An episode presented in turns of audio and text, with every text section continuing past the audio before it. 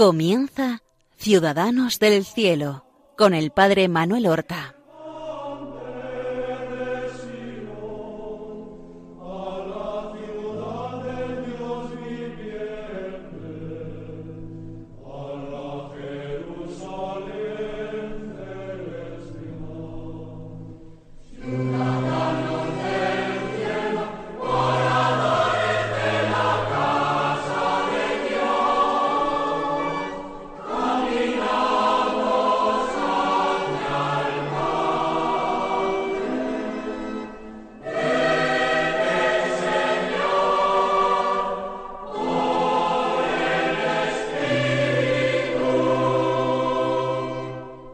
Buenos días, queridos amigos. Damos comienzo a una nueva emisión de nuestro programa Ciudadanos del Cielo. Y será ya el octavo programa que dediquemos a esta figura excepcional, señera, para la Iglesia Universal, que es San Ignacio de Loyola. Un santo que, como ya he dicho y repetido en los programas anteriores, ha dejado una honda huella en la espiritualidad, en la historia, en la historia de la pedagogía, en la Iglesia universal. Ignacio de Loyola, uno de los españoles más universales. Lo dejábamos en nuestro último programa en Alcalá de Henares, a donde había ido él desde Barcelona con objeto de empezar sus estudios universitarios, filosofía, teología con objeto de ordenarse sacerdote. De Barcelona no ha venido solo. Ha estudiado latín en Barcelona, pero viene con tres compañeros. Y en Alcalá se le va a juntar el cuarto. El nombre de sus compañeros son Calixto de Sá, Lope de Cáceres y Juan de Arteaga. Luego en Alcalá se le junta un jovencísimo paje del virrey de Navarra, que era francés, llamado Juan Reinalde, y a quien Ignacio le denomina siempre Juanico. Ellos han llegado desde Barcelona ya en el mes de marzo de 1526 con el curso muy comenzado. Parece que algo estudiarían, pero quizás no asistiendo a las clases regulares de la universidad en las que no estaban matriculados, y luego estudiarían el curso 1526-1527 completo, más o menos. Lo que le dejaron estudiar. Y digo que estudiaron poco, en primer lugar porque Ignacio, además de cultivar a este reducido grupo, cuatro personas de discípulos, pues se dedica también a enseñar doctrina cristiana, a predicar, a conversaciones espirituales en que movía a las personas a la conversión o a la perfección cristiana. Quiero recordar que en el último programa dije que se había hospedado en un hospital, Hospital de la Misericordia, Hospital de Antezana, y allí fue donde conoció a Juanico, a Juan Reinalde, que estaba convaleciente de una herida que había recibido, allí se ganó a Juanico y sus otros tres compañeros se hospedaron en otros lugares, en distintos lugares por la ciudad. No hicieron vida común. Eso sí, atención, llevaban o se pusieron para vestir una especie de túnica larga, de tela muy vasta y muy ordinaria, la más barata que había en el mercado y esas túnicas que se las haría alguna devota, pues las llevaban todo igual, porque eran hechas de la misma tela. Ignacio estudia poco, igual que sus compañeros, primero por esta circunstancia de mucha dedicación al apostolado. Y en segundo lugar también estudian poco porque van a ser molestados muy pronto. Porque vendrán enviados por la Inquisición de Toledo a examinarlos. El inquisidor o el enviado del inquisidor toledano son Miguel Carrasco y Alonso Mejía, llegan en noviembre de aquel año 1526. Apenas llevan seis meses en Alcalá. Y no se dirigen a ellos, a Ignacio y compañero, sino que hablan con un franciscano de la ciudad, preguntándole si él conocía a unos mancebos. Ignacio de Loyola era más bien mayorcito, difícilmente se le podía llamar mancebo. Preguntándole si conocía unos mancebos que andaban por Alcalá vestidos con unos hábitos pardillos claros, hasta eh, el suelo, los hábitos, y algunos de ellos descalzos, y que hacen una vida, según ellas, eh, como la de los apóstoles. Esto había llamado la atención y ponía sospecha de que estas personas fueran alumbradas, iluminadas, es decir, un movimiento fuerte que había en el siglo XVI español de aprecio de la oración, pero con varios errores doctrinales fuertes, en que el orante no hacía nada de él, no hacía ningún esfuerzo, sino que pretendía dejarse llevar por el Espíritu Santo sin hacer nada, sin pensar en nada, y pensaban que de esta manera alcanzaban la mayor eh, santidad y perfección. Inmediatamente a través del franciscano, pues llegan hasta Ignacio, preguntan al encargado del hospital de Antezana, le interrogan y él les da buena referencia y dice que le dan a Ignacio allí pues alojamiento, cama, comida y, candela, es decir, la posibilidad de ir al fuego, al hogar, para calentarse o para cocinarse eh, alguna de la comida que, que le dieran o calentarse la comida. Y también hicieron pesquisas respecto de los compañeros.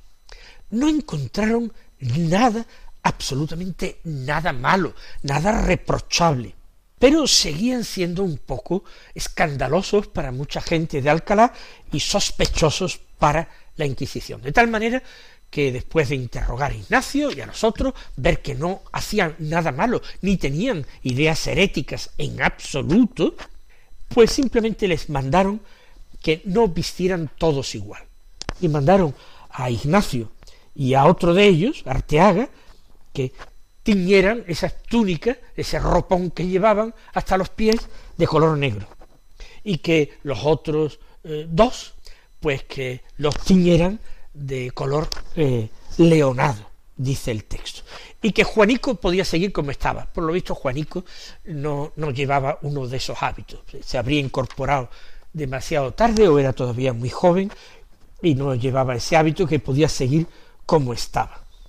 Fue esto, como hemos dicho, en el mes de noviembre del año 1526. Pero en 1527, apenas han pasado cuatro meses, empieza otro proceso y nuevos interrogatorios. Esta vez interrogando sobre todo a las personas a las que eh, Ignacio les impartía doctrina cristiana y a las que parece a muchas de ellas les daba una especie de ejercicios de la primera semana de ejercicios espirituales, primera etapa de los ejercicios espirituales, de alguna manera ligeros, unos ejercicios, digamos, de conversión y para enseñar a las personas a orar y para enseñarlas a examinar la conciencia y a comulgar con frecuencia. Y eran sobre todo mujeres, pero también había hombres y los fueron interrogando. De nuevo no encuentran nada malo en la enseñanza de Ignacio. Y sin embargo desconfían que unos seglares que todavía no han estudiado teología, ¿qué, podían enseñar? Además, Ignacio recibe a muchas mujeres allí en el hospital de Antezana en su eh, cuarto, en su habitación. Nada escandaloso, nadie ha advertido nada. Pero eso de que una mujer casada le visitara tanto y en su casa se veía como poco conveniente. De hecho, Ignacio se muda entonces del hospital y se va a vivir a una casilla, le llama a él, una casita pobre, sencilla, quizás se llevó a Juanico con él, pero así todo el inquisidor lo llamó por las buenas, le dijo, véngase conmigo, y lo que llevó directamente a la cárcel. Y lo dejó en la cárcel aquel año 1527, o el 18 o el 19 de abril habían empezado a interrogar a la gente en marzo.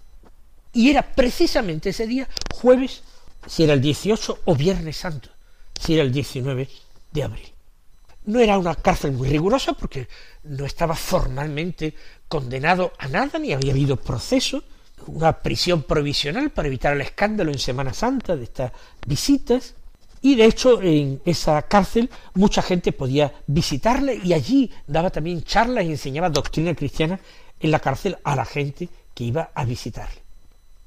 De hecho, entre las personas que se interesan por él y quieren ayudarle, se encuentra la famosa Teresa de Cárdenas, la llamada la loca del sacramento. Y envió personas que le visitaran y a ofrecerles que ella hacía gestiones para sacarlo de la cárcel. Pero Ignacio no quiso que lo sacaran de la cárcel. Finalmente se descubrió por qué lo habían arrestado. Dos mujeres, una madre y una hija, se habían marchado como peregrinas a pie hasta Jaén, para visitar en Jaén, en la catedral, eh, la Santa Faz, el Santo Rostro de Jesús. Y cuando estas mujeres volvieron, sin saber la que se había liado en su ausencia, pues dieron testimonio de que ni siquiera San Ignacio les había recomendado semejante peregrinación, más bien les había recomendado que no se metieran en aquellos peligros y que se podía servir muy bien a Dios en Alcalá, que allí podían ir a la iglesia, acompañar al Santísimo Sacramento, visitar y cuidar pobres, eh, enfermos, por tanto, ellas mismas dieron testimonio de que no había sido Ignacio el que había dado semejante idea de esta arriesgada peregrinación.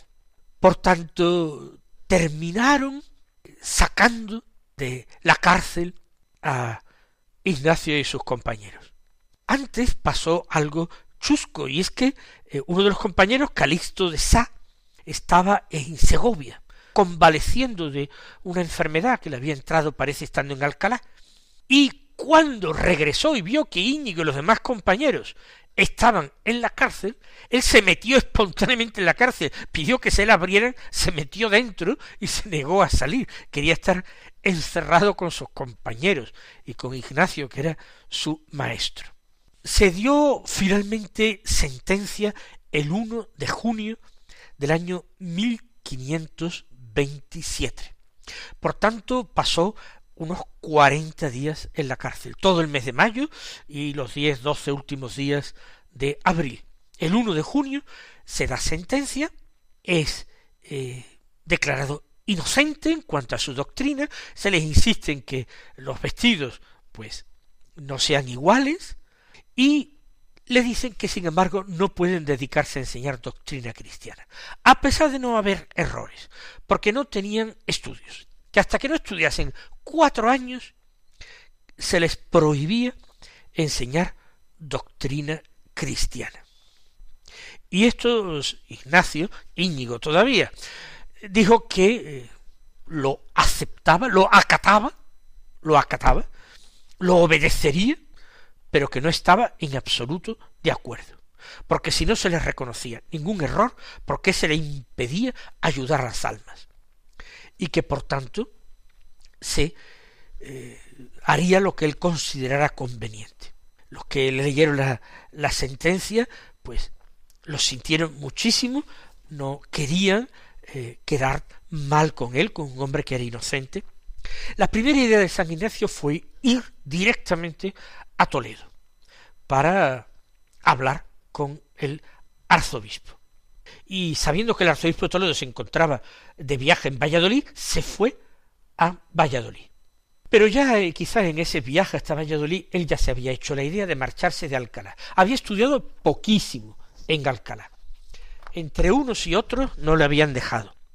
De modo que decidió irse a una eh, universidad mucho más tradicional y antigua que le da Alcalá, que era muy nueva, fundada por Cisneros, que era la Universidad de Salamanca. De forma que cuando ya habló con el arzobispo de Toledo, tenía esa idea y se lo dijo de que se iba a estudiar a Salamanca. Y el, obispo lo recibió muy bien. Cuando lo despidió incluso le dio una limosna y se ofreció a darle una recomendación para que pudiera entrar en un colegio, un colegio universitario fundado por él en Salamanca. lo trató muy bien, todo el mundo. Pero con las mismas el 1 de junio los dejaron libres y dieron sentencias. ese viaje a Valladolid, ese regreso, esa despedida, y a principios de julio, Ignacio llega a Salamanca. ¿Y sus compañeros? Pues sus cuatro compañeros, incluyendo a Juanico, estaban allí ya en Salamanca porque él los había enviado por delante. Así, cuando llega a principios de julio a Salamanca, una mujer eh, que él conoce eh, les dice dónde paraban sus compañeros y se pudo así reunir con ellos otra vez. En Alcalá ya habíamos dicho, habían estado un curso y el final del curso anterior. Estudiaron poquísimo. En Salamanca no estudiaron nada. Nada. ¿Por qué? Porque a los doce días de llegar, ¿eh? no habían pasado ni dos semanas, tiene lugar un conflicto que va a llevarle a decidir marcharse de Salamanca.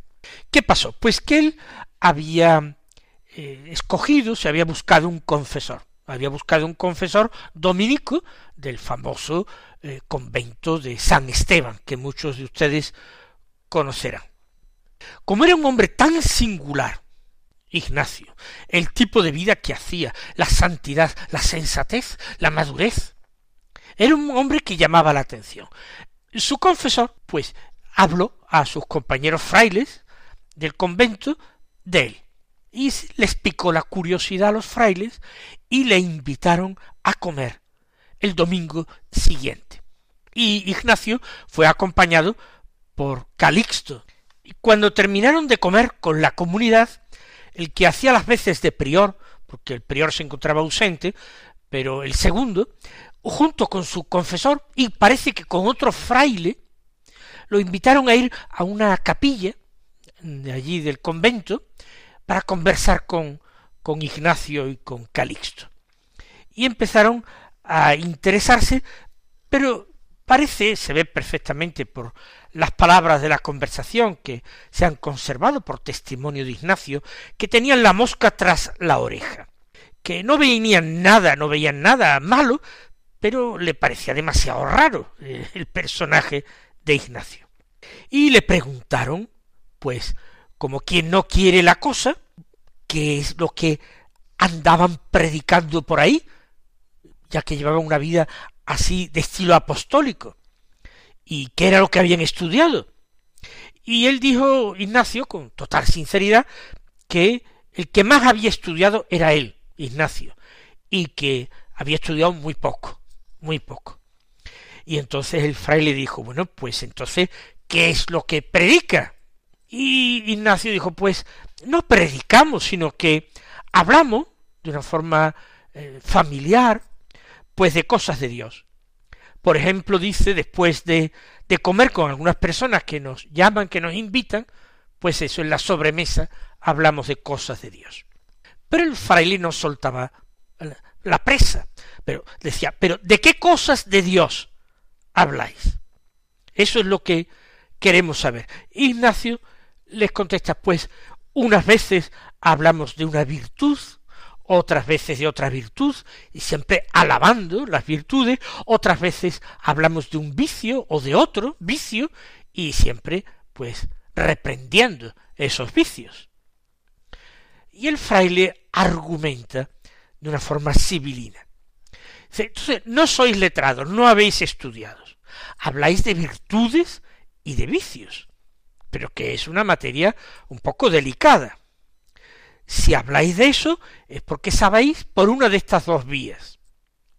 O bien porque habéis estudiado, y ya se sabe, no habéis estudiado, o bien sabéis por el Espíritu Santo, por inspiración del Espíritu Santo. No habéis estudiado, luego entonces ¿Qué estáis hablando? Por inspiración del Espíritu Santo. Claro, esto era peligroso, porque estos iluminados o alumbrados pensaban tener hilo directo con el Espíritu Santo y que todo lo que ellos hacían o decían era porque se los inspiraba el Espíritu Santo. Así caían en tremendos errores. Cuando le dijo esto el fraile, esto último, Ignacio se quedó callado un momento, porque a él no le parecía bien esta forma de, de razonar, de argumentar. Y dijo, bueno, pues vamos a dejar de hablar de este asunto. Y el fraile dijo, ¿cómo que vamos a dejar de hablar? Hay tantos errores extendidos por ahí, eh, los de Erasmo, etcétera, tantos que han caído en la herejía, y ahora vosotros no queréis explicar qué es lo que estáis diciendo y enseñando. Pero nada, aunque siguieron preguntándole, Ignacio no abrió más los labios, no dijo nada. Y cuando le apretó todavía más, dijo, Padre, yo no diré nada más que lo que he dicho. No diré ni una palabra más, a no ser delante de mis superiores, porque me lo exigen. mis superiores se refería a la autoridad eclesiástica. ¿eh? El obispo o el vicario de la diócesis, el inquisidor, pero no simplemente un fraile que se había arrogado ese papel. Como no pudieron sacarle más, el, el que hacía las veces de prior decidió que Ignacio y su compañero Calixto se quedaran obligatoriamente en el convento. Los dejó encerrados allí. Bien, es verdad que no en una mazmorra, los dejaron en la misma capilla donde habían estado conversando, pero con prohibición de salir. Y allí van a estar ambos tres días completos comían con los frailes en el refectorio. ¿eh? Los llevaban de la capilla al comedor para comer. Y luego los dejaban otra vez en la capilla. Y dice San Ignacio en la autobiografía que muchísimos frailes iban allí a aquella capilla a verle y a hablar con él. Se ve que movidos por la curiosidad, pero con un talante positivo, no tan desconfiado como el que hacía las veces de superior. A los tres días viene ya el vicario del obispo de Salamanca, el vicario se llamaba el bachiller Martín Frías, a examinarles y ver qué es lo que estaban enseñando, etc. Y San Ignacio le dio los papeles que él llevaba, que eran eh, las primeras versiones manuscritas de los ejercicios espirituales, que él utilizaba como apuntes para enseñar cosas espirituales a la gente. Fue la primera vez que él se desprendió un momento de los papeles y los dejó leer a otras personas. Preguntó si había más que lo seguían y efectivamente eh, Ignacio dijo que, que había dos más, Lope de Cáceres y Juan de Arteaga, y también un muchachito, muy jovencito, Juanico. Inmediatamente el vicario los mandó prender los mandó llevar a la cárcel. Pero cuando vio a Juanico, que era muy niño, pues lo dejó libre. Y ahí vemos de nuevo a Ignacio y a sus compañeros encerrados. Esta vez su prisión no fue tan larga como la de Salamanca, no llegó a un mes, pero fueron más de tres semanas. Ocasión de nuevo para ejercitar la paciencia y crecer en amor de Dios. Es muy poco lo que nos queda contar de esta etapa en Salamanca, pero lo dejaremos para la próxima semana. Hasta entonces, recibid la bendición del Señor.